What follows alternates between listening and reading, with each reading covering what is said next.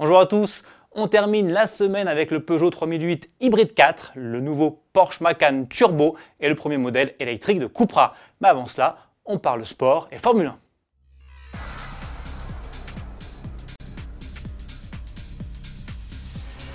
C'est la nouvelle du jour dans le monde de la Formule 1.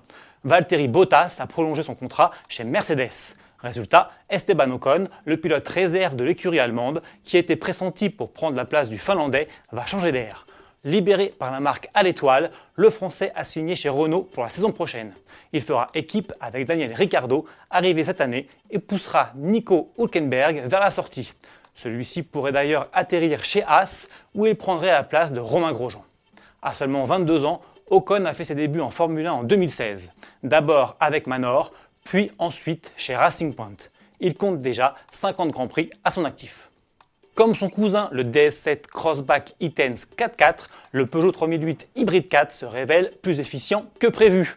Lors de sa présentation en septembre 2018, le SUV hybride rechargeable de 300 chevaux annonçait un 0 à 100 km/h en 6 secondes 5, une autonomie de 50 km en tout électrique et des émissions de CO2 de 49 grammes par kilomètre. Mais à l'époque, il s'agissait de données estimées, communiquées à titre indicatif et sous réserve d'homologation. Or, après avoir été homologué selon le nouveau protocole WLTP, le modèle du Lion revendique finalement sur le papier un 0 à 100 km/h en 5 secondes 9, une autonomie zéro émission de 59 km et des émissions de CO2 de seulement 29 grammes par kilomètre. Uniquement disponible en finition GT, le Peugeot 3008 Hybrid 4 est d'ores et déjà disponible à la commande. Son prix 53 800 euros. Plus d'un an après son lancement, le Porsche Macan restylé se présente aujourd'hui dans une version turbo. Il s'agit de la déclinaison la plus radicale de la gamme. Celle-ci est en effet animée par un moteur V6 de litre 9 biturbo de 440 chevaux. C'est 40 chevaux de plus que l'ancien Macan turbo. Boîte de vitesse, double embrayage à 7 rapports et transmission intégrale sont ici de série.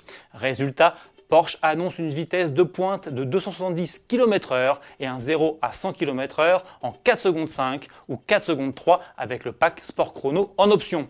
Côté design, ce nouveau Macan Turbo se reconnaît à son bouclier avant revu, son béquet de toit spécifique et sa quadruple sortie d'échappement. Autre détail, ses rétroviseurs sont entièrement couleur carrosserie.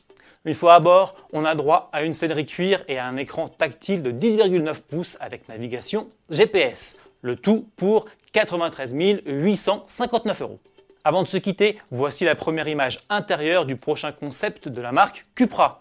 On apprécie son côté à la fois sportif et high-tech avec ses éléments en carbone et cette instrumentation numérique. Le véhicule, qui est annoncé comme un mélange de crossover 4 portes et de coupé sport, préfigurera le premier modèle 100% électrique de Cupra. Pour le découvrir, rendez-vous lundi. D'ici là, bon week-end